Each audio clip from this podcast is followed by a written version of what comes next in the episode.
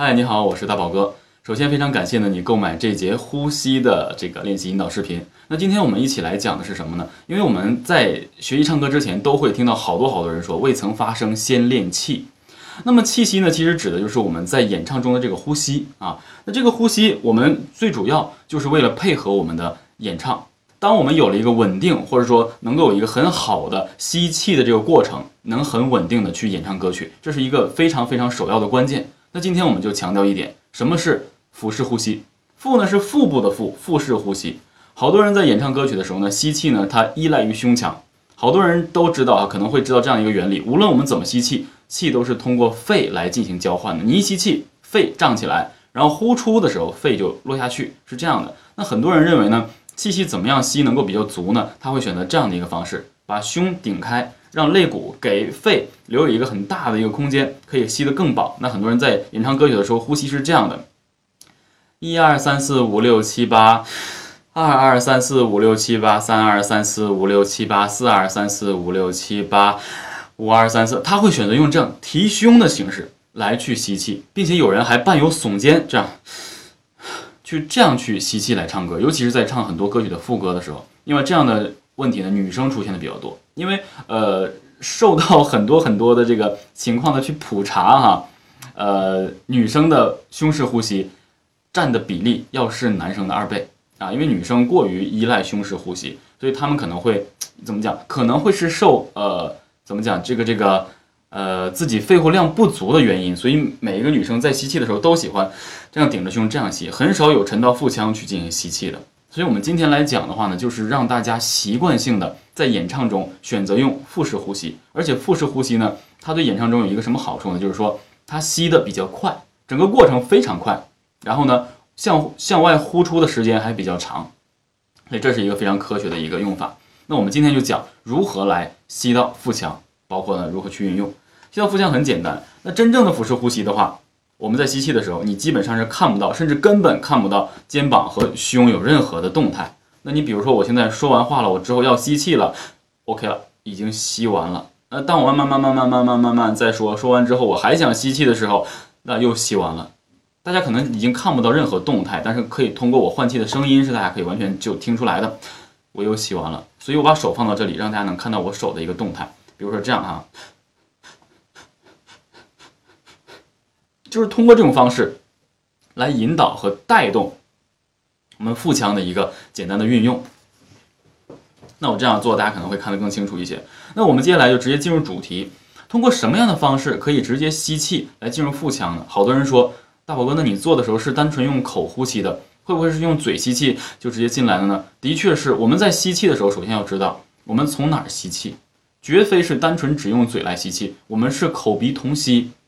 只要你不用手堵住你的鼻孔，你吸气的时候就一定是嘴跟鼻子同时进气，只是鼻子进的量比较小，但是它可以充分的帮助辅助你吸气的速度更加啊更加快。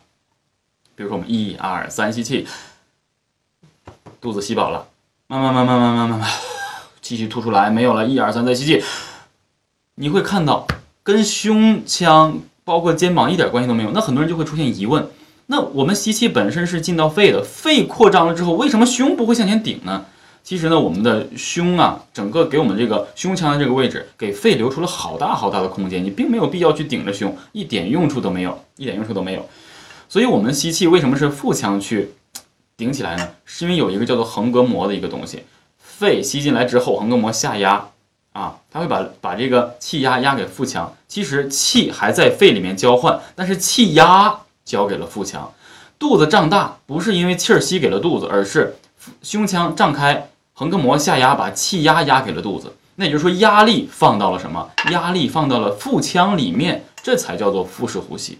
但有一点，腹式呼吸有一个不稳定性，就是你单纯性的呼吸之后，吸气到了肚皮里面，好多人唱歌的时候呢，肚子是软趴趴的。你不相信，你可以在唱歌的时候，你摸一下你的肚子，它是不是软的？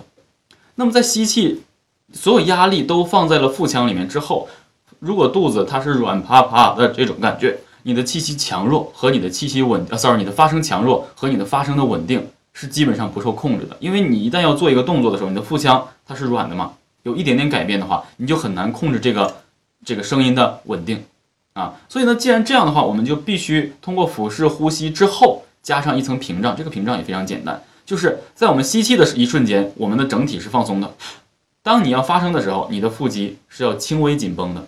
腹肌只要轻微紧绷之后，腹肌紧绷，你的肚皮再怎么松，它也僵持不过你的腹肌。所以腹腔这个肚皮的这个这个力量回收的力量就乖乖的贴到腹肌上面，然后腹肌只要是稳定的，你这个肚皮它就是稳定的。所以这样就能够保证腹式呼吸之后，我们在演唱歌曲的时候是比较稳的。另外呢，请所有喜欢演唱的朋友呢，平时养成一个什么？养成一个只要你站起来，你就要收腹。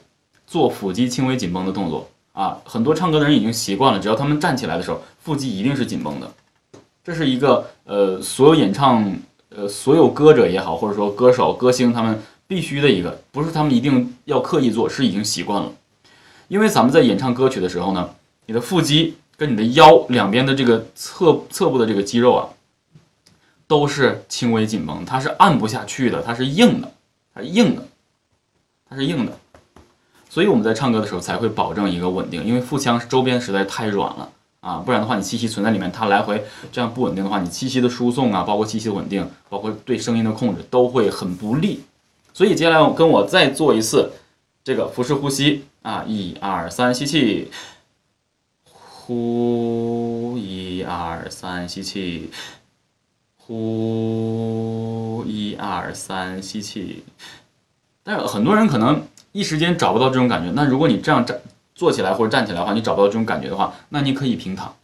人在睡觉的时候就是完全的腹式呼吸，你会发现你在吸气的时候只有肚子在动，然后你慢慢的起来，你慢慢的体会，慢慢的体会，然后吸完之后，记住用你的腹肌轻轻的顶住，也就是它是这样一个过程：吸起来，腹肌紧绷，然后唱唱唱唱唱唱唱唱，然后再吸起来。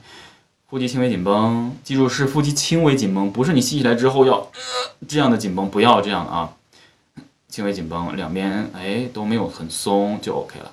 你看我在刚才我在这样顶摸肚子这样用力顶的时候，我的声音其实并没有太被大幅度的去改变呢。如果不然的话，摁这个肚子，你的声音肯定是抖的。你比如说啊，你的声音肯定是抖的啊啊啊啊啊！如果你不用这个。呃，腹肌来顶住。如果你用腹肌来顶住的话，它一定不会是有特别大的幅度的抖。当然，你在唱歌的时候，肯定也不会有人上来去这样按你肚子。但是你可以这样在腹肌稳定的情况下，你可以做动作，不会影响到你气息的这个强弱和哎稳定的输送。所以这就是腹式呼吸的一个好处，吸的又沉，又没有过多的动作，又可以保证这个气息呢输送的时间比较长。所以我们的这个腹式呼吸就是这样练习的，希望你能够掌握，但是一定要习惯，请一定习惯腹式吸气，然后用这个。肌肉给它轻轻的向外，哎，扩张一些，或是绷住一下，来控制住你肚皮的这个自由度啊，大概是这样。所以希望你能够学会，谢谢。